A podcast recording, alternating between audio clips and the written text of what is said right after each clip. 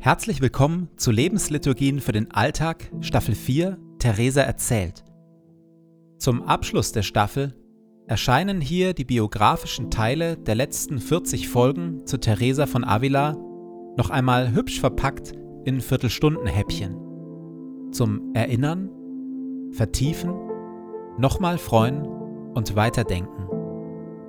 Und jetzt viel Freude damit.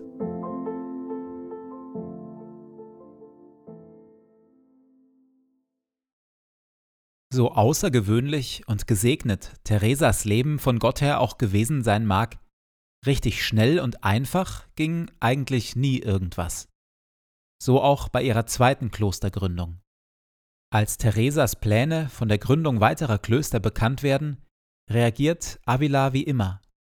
Fast alle erklären Theresa für verrückt. Eine Nonne, die herumreist und an verschiedenen Orten Klöster gründet? Unvorstellbar.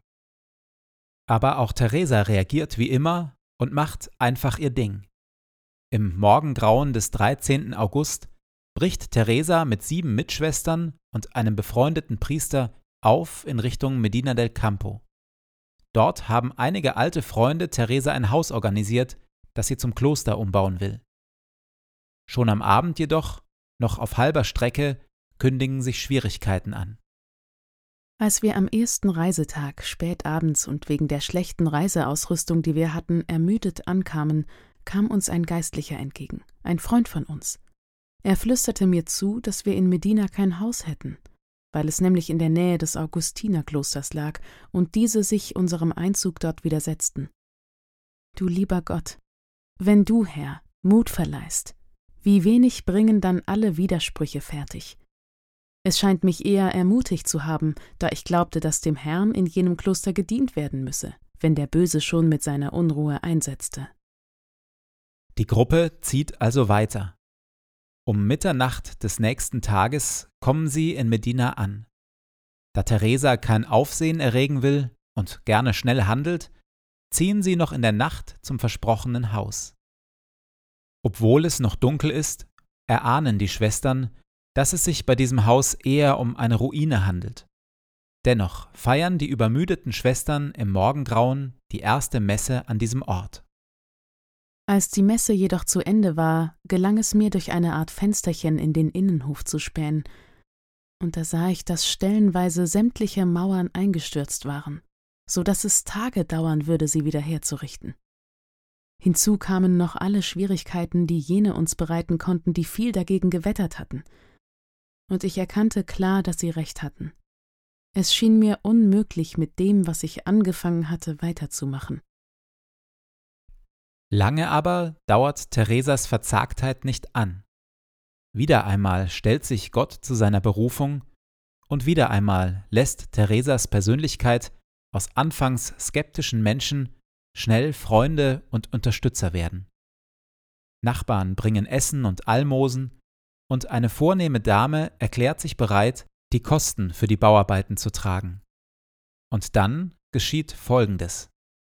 Als nach acht Tagen ein Kaufmann, der in einem sehr schönen Haus wohnte, unsere Notlage bemerkte, sagte er uns, wir sollten bei ihm in das obere Stockwerk ziehen, wo wir wie im eigenen Haus leben könnten. Es gab dort einen sehr großen goldverzierten Saal, den er uns als Kirche gab. Daraufhin begann ich mich zu beruhigen.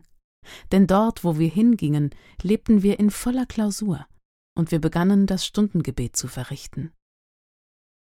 Nach gut zwei Monaten dann ist es soweit, und die Schwestern können in ihr neues Kloster einziehen.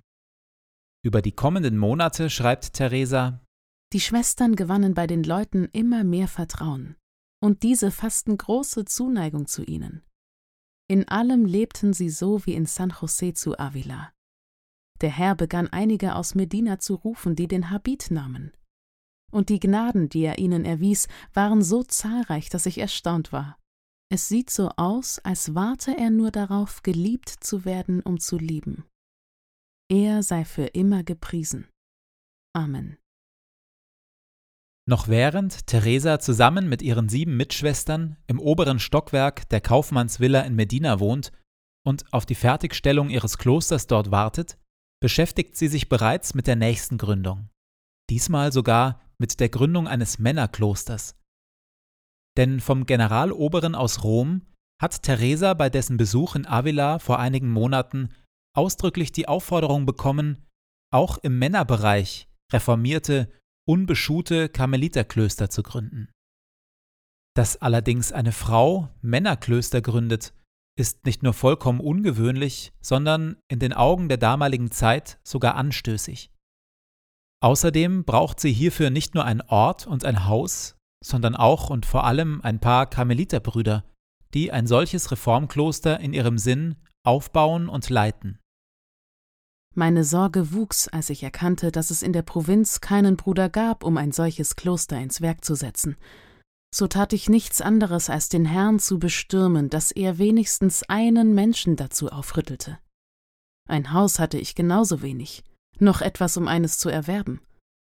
Da stand ich also da, eine armselige, unbeschuhte Nonne ohne Hilfe von irgendwoher außer der vom Herrn, beladen mit Vollmachten und guten Wünschen, aber ohne irgendeine Möglichkeit, sie ins Werk zu setzen. Mit der Zeit allerdings finden sich zwei Männer. Der eine, ein älterer, fast 60-jähriger Pater, der sich Theresa beinahe aufdrängt. Der andere, ein junger Karmelit, kaum eineinhalb Meter groß, mit kahlem Kopf und schmächtigem Körper und mit einer ungeheuren Ausstrahlung und spirituellen Begabung. Sein Name Juan, später Juan de la Cruz, Johannes vom Kreuz. Als ich mit ihm sprach, gefiel er mir sehr. Ich sagte ihm, was ich vorhatte, und bat ihn inständig zu warten, bis der Herr uns ein Kloster gäbe. Er gab mir sein Wort, es so zu machen, wenn es nur nicht so lange dauerte. Schon erschien mir alles gut möglich. O Größe Gottes, wie zeigt sich deine Macht darin, einer Ameise Kühnheit einzuflößen? Und wie liegt es nicht an dir, mein Herr, sondern vielmehr an unserer Feigheit und unserem Kleinmut, dass diejenigen, die dich lieben, keine großen Werke vollbringen? Da wir uns mit unseren tausend Ängsten und menschlichen Rücksichten nie entschließen, wirkst du, mein Gott, deine Wunder und Großtaten nicht. Wer ist denn mehr Freund des Gebens, wenn er nur wüsste, wem? Als Teresa nach vielen Reisen wieder einmal in ihrem Kloster in Avila weilt, wartet dort eine Überraschung auf sie. Ein Adliger aus Avila, mit dem ich vorher nie zu tun gehabt hatte, erfuhr davon, wie weiß ich nicht, dass man ein Kloster von unbeschuhten Brüdern errichten wollte. So kam er zu mir, mit dem Angebot, mir in einem Dörfchen mit einer Handvoll Einwohner ein Haus zu geben. Ich lobte unseren Herrn, obwohl ich mir vorstellen konnte, in welchem Zustand es wohl sein müsse, und dankte ihm sehr. Genau auf etwas in diese Richtung wartet Theresa schon seit Monaten. Denn zwei Gründungskandidaten gibt es ja schon. Den älteren Pater Fray Antonio und den jungen Johannes vom Kreuz. Einen ganzen Mönch und einen halben, wie Theresa einmal scherzhaft in Anspielung auf die Körpergröße von Johannes vom Kreuz schreibt. Weil Theresa nicht will, dass Johannes vom Kreuz sich nach einem anderen Klosterprojekt umsieht, handelt sie schnell und bricht alsbald auf, um dieses Haus irgendwo im Nirgendwo in Augenschein zu nehmen. Wir brachen zwar frühmorgens auf, verirrten uns aber, da wir den Weg nicht kannten. Und da der Ort kaum bekannt ist, gab es nur wenige Hinweise auf ihn. Es war ein Tag, an dem die Sonne heiß brannte. Ich denke immer noch an die Müdigkeit und Orientierungslosigkeit, die wir auf jenem Weg erlebten. So kamen wir kurz vor Einbruch der Nacht an. Als wir ins Haus kamen, war es in einem solchen Zustand, dass wir uns nicht getrauten, wegen des extremen Mangels an Sauberkeit und des zahlreichen Ungeziefers die Nacht dort zu verbringen. Meine Begleiterin konnte es nicht ertragen, dass ich daran dächte, dort das Kloster einzurichten. Es gibt gewiss keine Menschenseele, Mutter, wie vorbildlich sie auch sein mag, die das aushalten kann. Zurück in Medina del Campo spricht Teresa mit ihren beiden Kandidaten und beschreibt ihnen in aller Deutlichkeit, was sie vorgefunden hat. Zu ihrer Überraschung und Freude lassen sich beide von diesen Schilderungen nicht abhalten. Wir bestimmten, dass Johannes vom Kreuz sich zum Haus begeben und es so herrichten solle, dass sie irgendwie einziehen könnten. Pater Frei Antonio hatte schon einiges zusammengetragen, was nötig war, obwohl das nicht viel war. Nur mit Uhren war er ausgestattet, von denen er fünf hatte, was ich wirklich lustig fand. Er sagte mir, um das Stundengebet geregelt zu haben. Ich glaube, er hatte noch nicht einmal etwas zum Schlafen. Mit der größten Zufriedenheit der Welt machte er sich zu seinem neuen Häuschen dort auf. In den Folgemonaten und Jahren wächst und gedeiht die Gemeinschaft der Mönche dort, und Johannes vom Kreuz wird zu einem der größten Mystiker und Poeten des Christentums. Ab dem Jahr 1567 sind Theresa und Johannes vom Kreuz Freunde, Weggefährten und später auch Leidensgefährten. Deshalb an dieser Stelle ein kurzer Blick auf Johannes vom Kreuz. Johannes wächst in ärmlichen Verhältnissen auf und verliert mit neun Jahren seinen Vater. Als Kind lernt er weder lesen noch schreiben und wird schließlich Pfleger in einem Armenkrankenhaus. Zu dieser Zeit besucht er nebenbei Kurse im örtlichen Kolleg der Jesuiten und bildet sich. Dort zeigt sich seine Hochbegabung, gerade auch im spirituellen Bereich. Johannes ist ein Mann, mit einer tiefen, sehnsuchtsvollen Liebe zu Gott. Er studiert Theologie und Philosophie, sein besonderes Interesse gilt der Poesie und der Mystik. Johannes wird zum Priester geweiht und sucht intensiv nach seinem Platz. Als er sich gerade dafür entscheiden will, in den strengen Schweigeorden der Kartäuser einzutreten, begegnet er Theresa. Sie gewinnt ihn für den Plan, den Karmelorden zu reformieren. So wird aus Johannes der Novizenmeister des ersten Männerklosters der unbeschuhten Karmeliten und kurz darauf der geistliche Begleiter von unzähligen Schwestern, Priestern und Laien. Dann eskaliert der Streit zwischen dem Stammorden der Karmeliten und seinem unbeschuhten Reformzweig. Wir werden in diesem Podcast noch davon hören. Johannes wird von Gegnern entführt und neun Monate lang in einer winzigen Kammer eingekerkert, ohne Kleiderwechsel, Tageslicht und menschlichen Kontakt. Bring mich heraus aus diesem Tod, mein Gott, und gib mir das Leben. Halt mich nicht fest in dieser so harten Schlinge. Sieh, wie ich leide, um dich zu sehen. Diese Zeit erlebt Johannes als eine Zeit des Schreckens, und als eine Zeit der Reinigung. Dort im Kerker erfährt er Dunkelheit, die dunkle Nacht der Seele. Und er erfährt durch diese Dunkelheit hindurch die Gegenwart Gottes.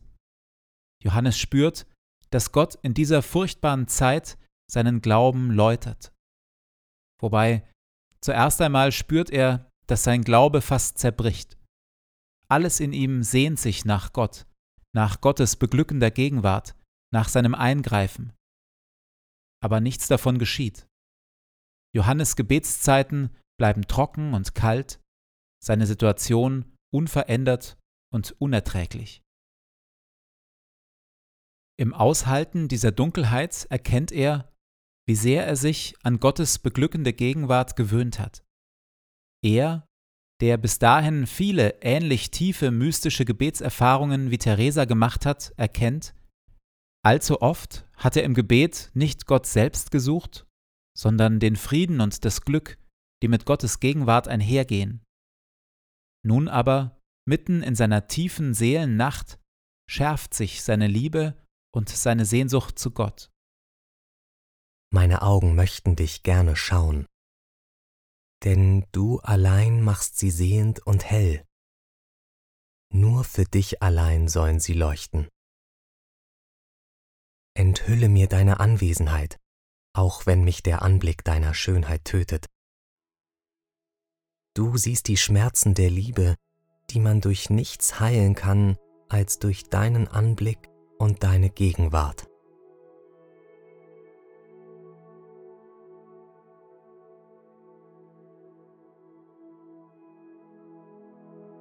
Theresa und Johannes vom Kreuz.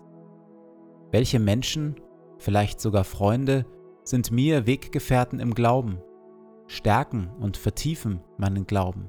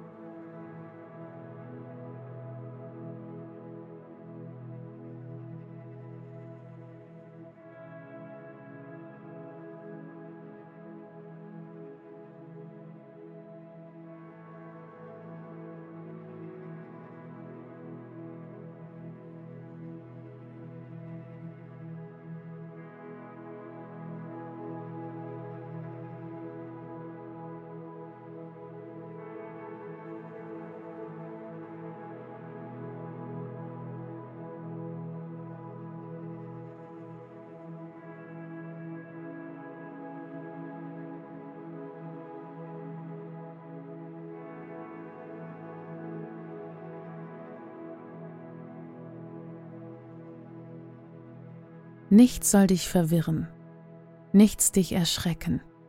Alles vergeht. Gott aber ändert sich nicht. Gott alleine genügt. Wer ihn hat, dem wird nichts fehlen.